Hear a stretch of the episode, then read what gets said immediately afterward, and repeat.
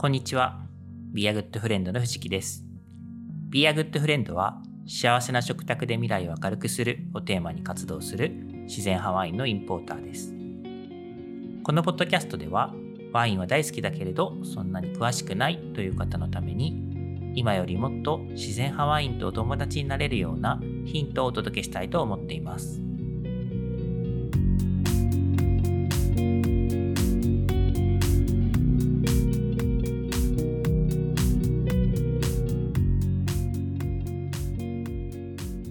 はい、今日はですね、ワインの熟成は2種類あるの後編ということで、ボトルでの熟成についてお話をしていきたいと思います。前回ですね、えボトリング前のワインの熟成についてお話をしました。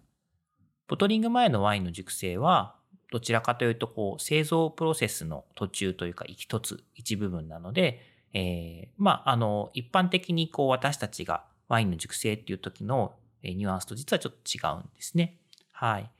で、なんで今日は、えーまあ、その製造工程の中での熟成を終えて、さらにこう私たちの手元に届いてからのボトルでの熟成というお話を少ししたいと思います。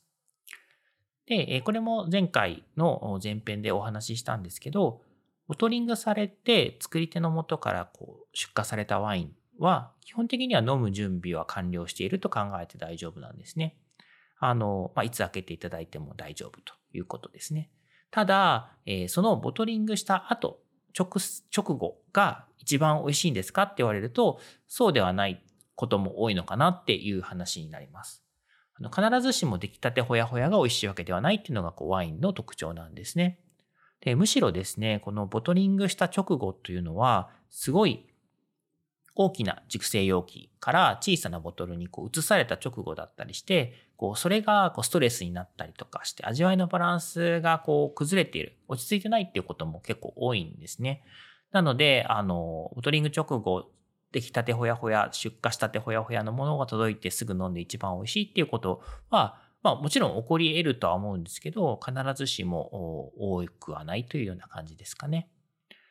はい。で、まあそういうことも、あの、バランス崩したりとかっていうのもあるので、ボトルに詰めた後しばらくちょっと自分たちの手元で休ませてから出荷する作り手みたいなのもいますし、えーそういうこうボトリングした後の瓶での熟成期間を定められている産地だったり銘柄だったりっていうのもあります。はい、ということで、えー今日はですね、そのボトルに詰められた後の話をしていきたいと思いますね。で、このボトルに詰められたワインなんですけど、え適切な環境下で保存することによって、それがですね、ゆっくりとその味わいを変化させてくれますね。あの、まあ、美味しいと、うん美味しい、美味しいは主観だな。うん、まあ、あの、意図しないほどワインのバランスを崩す味わいを損ねてしまうことを避けるためにはこういい環境で保存しなければならないんですけどそのいい環境で保存をしているてもワインの味わいっていうのは少しずつ変化していきますよということですね。はい。で、この適切な保存環境っていうのは、以前もお話ししたように、温度が一番重要ですということなんですね。はい。なので、あの、ワインセラーであったりとか、えーまあ、あの、高温にさらされないように、ワインを管理してあげるっていうことが大事で、まあ、そうした状況で保存されたワインっていうのは、あの、大きく味わいのバランスを崩すことなく、1年、2年、10年と、その、微妙にこう、風味を変化させていくっていうことですね。で、これが、えボトルでの熟成と呼んでいるものです。はい。なので、まあ、あの、ワイン、この熟、このワイン熟成してるよねとか、熟成したワイン飲みたいみたいな、こう、私たち飲み手がワインの熟成っていう話をするときは、え醸造中の大きな容器での保管、熟成ではなくて、ボトルに詰められてからどれぐらい時間が経過しているか、もしくはいつのタイミングでどれぐらい経過した、時間が経過した後にワインを開けるかみたいな、そういう期間の話をしていることが多いですね。はい。で、これですね、やっぱり飲み手としては、あの、ベストなタイミングを知りたいですよね。あの、一番いい熟成期間を経たもので美味しいワインを飲みたいっていうのが、まあ、人の常というか、あの、当然だと思うんですけど、この美味しいタイミング、熟成のピークと呼んでもいいですし、飲み頃とかとかも言われたりするんですけど、この飲み頃って見極めるのは実はすごく難しいと思います。そもそもですね、さっきもちょろっと言ったように、この美味しいっていう感覚自体が非常に主観的なもの、パーソナルなものだと思うので、あの、ある、まあ、熟成したワインを一緒に飲んで、その場にいた人全員がこう最高だと感じるかどうかっていうのは結構、あの、ワインだけの問題ではないんじゃないかなと思うんですね。まあ、それでもですね、やっぱりこう、あの、風味がすごく、こう、なんて言うんでしょう、エモを言われるような、あの、表情を備える時っていうのはあるので、まあ、そういった熟成したワインを何人かでシェアした時に、やっぱりみんな美味しいねっていうことは多いんですけども、はい。なんですけれども、えっ、ー、と、まあ、そういう、こう、美味しいタイミングを、まあ、飲み頃というように、飲み頃でワインを飲みたいっていうふうに思われる方が多いので、ぱりですね、あの、このワインの仕事をしていると、えー、まあ今、例えば何か、あの、プレゼンテーション、こういうワインがありますよって、これ美味しいですよ、みたいな感じでご紹介したときに、えー、このワイン、飲み頃はいつですか？何年熟成させればいいですか？みたいな質問をいただくことがあるんですね。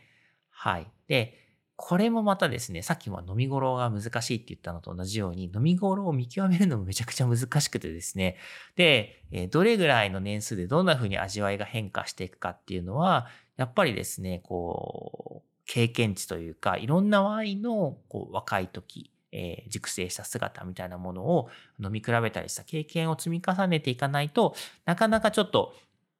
あの、いつ何年後に飲んでくださいみたいなことは言いづらいなと思っていますし、しかもそうですね、その何年後に飲んでくださいっていうのは、あんまりね、当たらないんですよ。当たらないって言ったら変ですけど、やっぱり、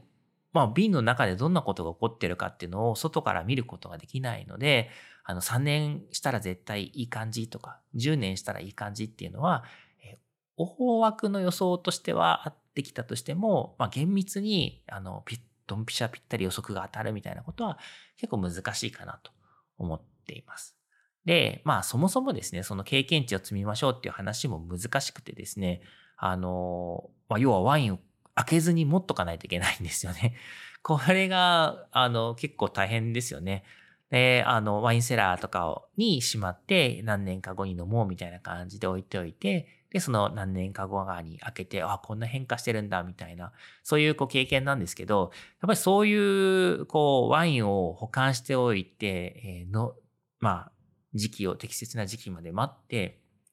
飲んでっていうことを繰り返すのは、そんなにたくさんはできないので、こうサンプル数自体があんま増えないですよね。うん。まあ、なので、この自分の物差し物差しっていうこのポッドキャストでよく言うんですけど、この熟成したワインの価値観、物差しを自分なりに持つっていうのは、ちょっと気長に考えた方がいいかなと思います。はい。で、まあ、とは言っても飲んでみたいですよね、熟成したワインね。はい。じゃあどうやったら飲めるのかっていうことなんですけど、例えばですね、あの、一部の飲食店さんとかでは、あの、お店で仕入れたワインを全部売り切らずにですね、一部をですね、こう、そういうふうにちょっとこう、置いておいて、保管しておいて、何年とか、まあ場合によっては10年以上の期間を熟成させてくれているところとかっていうのもあります。はい。で、えこれはあの飲食店さんだけではなくて、ワインショップさんとかでもあり得るんですけど、やっぱりですね、あの、ワインショップさんだと、うん、当然飲食店さんでワイン、同じワインを飲むよりも、あの、購入単価って安くなるので、あんまりですね、そのすごく長く置いておいて、付加価値をつけて売るみたいなことをやられているお店で、ねちょっと少ないかなっていう印象で、まあ、飲食店さんの方が、まあ、そういうことやられているとこ多いかなっていうふうに思っています。で、まあそういう、まあでも飲食店といっても、あの、すべてのワインのお店がやってるわけではなくて、やっぱ一部の特別なお店が、あの、情熱とこう思ってやってるって感じなんですけど、そういったところに行けばですね、熟成したワインに出会える可能性ってありますよと。で、まあもちろんですね、まあすごい手間とこう時間とまあコストもかかっているものなので、まあ希少なワインどうしてもなるんですよね。だからそのお店に行ったら必ず飲めるっていうわけではなくて、えー、まあやっぱりそのいろんなコンテクスト、文脈であったりとか、まあ、そのお店のこう良きお客さん、ゲストとして認められたりとか、まあそういったことがないとなかなかこう、えー、提案をしていただけないってこともあると思いますし、あの、まあオンリストしてて、えー、売っているお店とかっていうのもありますけど、まあ、当然お値段もすごく高くなっていると思いますし、まあ、そうあってしかるべきだとやっぱ思うんですよね。うん。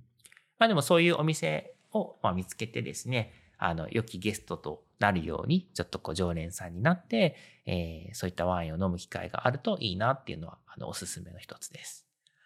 はい。で、えちょっとさっきワインショップの話したんですけど、私もですね、かつてワインショップであの働かせていただいたことあるんですね。で、その時の接客の経験でやっぱ思い出すのはですね、あの、よく生まれ年のワインを探しに来られるお客さんがいるんですね。で、これはご自身の生まれ年であったりとか、ご家族とか友人とか、あと仕事関係の方のプレゼント用にみたいな感じで、えー、何年のワインありますか ?1900 何年のワインありますか？みたいな、あの、ケースがあります。今、1900何十何年って言っちゃいましたけど、もはや2000年ぴったりのワインでも、あれですね、アルコールを飲める年齢に達してしまってますね。ちょっとドキドキします。はい。で、まあそう、そういう話なんですけど、あの、要はですね、日本だと、生まれ年のワインを探すってイコール20年は絶対経ってるんですよね。えー、2000、今、22年？2002年から。うん。まあそんな感じで20年は最低必要なわけなんですけども、まあ20年前のワインがこうワインショップの店頭で、まあ当たり前のように売ってるっていうのは、なかなか考えづらいと思うんですね。まあ、あの、わからなければそんなもんかって思っちゃうかもしれないですけど、まあ実際その20年間ストックしておくとか、そういうのはちょっとこう大変なので簡単に手に入らないっていうことが多いです。で、あの、稀にですね、こう、ワイナリー、ちょっと結構大きい規模のワイナリーが多いんですけど、ワイナリーの方で古いワインをこうストックしていて、で、何年か後かにあの値段を変えて売り出すみたいなことをしているところもあるはあるので、そういったものが、えー、売ってたりすることはもちろんゼロではないんですけど、そんなにたくさんはないですよ、ということですね。で、加えて、その、どんなワインでも10年、20年熟成できるのかっていうと、そうではないんですよ。あの、やっぱりこう、さっきの飲み頃の話じゃないですけど、まあ、瓶に詰められて、えー、まあ、早いタイミングに飲み頃を迎えるワインもあれば、えー、すごく長い期間、こう、その、シャイで自分の表現をぐっとこう隠してですね、あの、やっと10年とか20年して花開かせるみたいなワインもあります。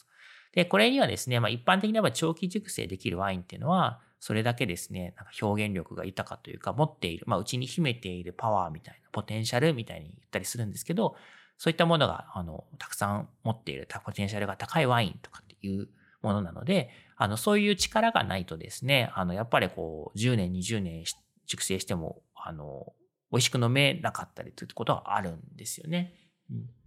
まあ、なので、ちょっと、生まれ年のワイン探すって結構大変なんですよね。まあ、20歳の方のための20年前のワインだと、まだ、うん、頑張ればいけるかなと思うんですけど、例えば30代、40代の人のえ生まれ年のワインを美味しいやつをくださいみたいな。って言われるともう超絶難しいですね。はい。で、しかもこの美味しいやつっていう、まあ当然そうですよね。その30、例えば35年前のワイン、生まれ年のワインがありましたと。で、値段もそこそこすると思うんですよ。でそれは当然買わ、プレゼントで買われる方とかであれば、これあの、美味しいですか？って聞かれちゃうんですよね。で、まあ、そのためにですね、うーんってなるんですよ。なんてなるかっていうとですね、あの、まあ、それぐらいの期間、20年とかを超える熟成をしたワインっていうのは、あの、同じ銘柄でも一本一本、やっぱり味わいっていうか、それまでのこう、熟成の過程の変化みたいなものは一定ではないんですね。あの、同じ箱に貼って、同じ、えー、場所にあったとしても、やっぱりですね、こう、最初のちょっとした、こう、いろんな振れ幅の違いが、あの、熟成、長い熟成を経て大きな差になってたりとかすることもあるので、あの、目の前の一本の中身を想像することってすごく難しいんですよね。で、当然それでも飲む人がいる理由っていうのは、あの、絵も言われぬようなというか、もうちょっとこう体験、あの、言葉にするのが難しいような風味を放つものになっていて、それがものすごくこう、心地よくて、魅了されるみたいなこともあるんですね。まあ、なので熟成ワインって魅力的なんですけど、一方でですね、もう、あの、美味しく、正直美味しくないな、みたいな感じになっちゃうこともあります。で、目の前の一本のボトルの中身がどっちですかっていうのは、やっぱり開けてみないとわからない、飲んでみないとわからないので、まあ、ちょっと、あの、美味しいですかって言われると答えが苦しいみたいなことがよくありました。で、やっぱりですね、そういったこう古酒、まあ古いお酒、超長期熟成を経たワインを飲む姿勢としては、あの、そういったですね、こう開けてみないとわかんないよっていうリスクがあるってことをこう覚悟していただいて飲んでいただくべきであると私なんかは思っていますと。あの、確実性というか、あの、熟成したワイン高いお金払うんだから絶対美味しいの出してよみたいな、そういった、こう、あの、思いで飲まれる、まあ、求められても、なかなか提供する側としては、あの、チョイスがないというか、まあそういうこう胸を張って絶対大丈夫みたいなものは、やっぱ長期熟成のワインにはないので、あの、まあ予想はあるんですし、まあ自分がその同じヴィンテージの同じワインを近い、えー、タイミングで飲んだことがあったりとかして、えー、まあ、ある程度こう期待できるなみたいなことはお話できても、絶対っていうのはやっぱなくなって、ないですし、やっぱすごく難しいっていうことをちょっとご理解していただいた方がいいなって思います。はい。で、まあそういうリスクを取りたくないっていうか、まあちょっと抑えたい、がっかりあんまりしたくないよねっていう方法としては、これはですね、あの、すごく時間はかかるんですけど、ご自身で、まあやっぱり気に入ったワインを手元に置いといて熟成させるってことがおすすめかなと思います。で、まあ当然ですね、あの、一本だけ置いてても飲み頃なんてわかんないので、あの、何本かストックするってことになると思うんですね。まあ、以前お勧めしたように12本とかまとまった本数を買っていただけると、こう、まあ、手に入れた直後の味もわかるし、えー、経過観察的にですね、例えば10年、10年後に最後飲むとしても、まあ、2年後の味、5年後の味、7年後の味みたいなことをこう、経過観察して、えー、飲んでみたりすることが可能なので、でその過程でですね、なんとなくこう、お、今好きかもとか、あ、なんかちょっと、あの、美味しくなくなってきたかも、みたいな、そういった、こう、あの、経過観察の自分のこう価値観で、飲み頃を外さないみたいなことは、ある程度はできるかなと思うんですね。はい。まあでも、ちょっとこれも実は難しくて、あの、味わいの変化とかピークとかよく言うんですけど、必ずしも一直線右肩上がりではなくてですね、あの、すごくこう、美味しくなったり、なんかおとなしくなったり、美味しくなったり、おとなしくなったりっていうのを繰り返すんですね。だから、あ、なんかもう飲み頃過ぎちゃったと思って、急いでの美味しくない時に飲んじゃうみたいなことも結構あり得るので、まあ、その辺もですね、ちょっとワインの難しいとこかなと思います。はい。で、まあこんなこと言っときながらですね、なんだかんだですね、やっぱワインって飲み物なので、あの、あると飲んじゃうんですよね。で、あの、12本買ってもですね、その全部かつて12本買ったワインを20年後に最後の1本飲んだかっていうとそんなことはなくてですね、あの、やっぱ飲み切っちゃうんですよね。で、最後の1本飲んだ時に、ああ、なんかもうあと何年か置いててもよかったかもな、みたいな。なんかそういうことをこう考えてしまったりするのも、まあワイン好きの常かなと思っています。はい。はい。ということで今日はですね、あの、ワインの熟成のボトルでの熟成についてちょっとお話をさせていただいたんですけど、えー、まあ、どちらかというとですね、そのワイン全般の話ですね、の熟成についてちょっとお話ししたところがあって、この、じゃあ自然派ワインは、その他のワインと比べて熟成ってどうなの？みたいな、そういった話もあると思うんですね。これはちょっと別の機会に、えー、改めてお話ができればなと思っています。はい。ということで、えー、今日はワインの熟成は2種類ある後編、ボトルでの熟成についてお話をさせていただきました。このポッドキャストを聞いた感想やコメント、ご質問などは番組名自然派ワインとお友達とハッシュタグをつけて Twitter、Facebook、Instagram などでお寄せいただけるととても嬉しいです。いただいたご質問などはこの配信の中でお答えしていきたいと思っています。今日も最後までありがとうございました。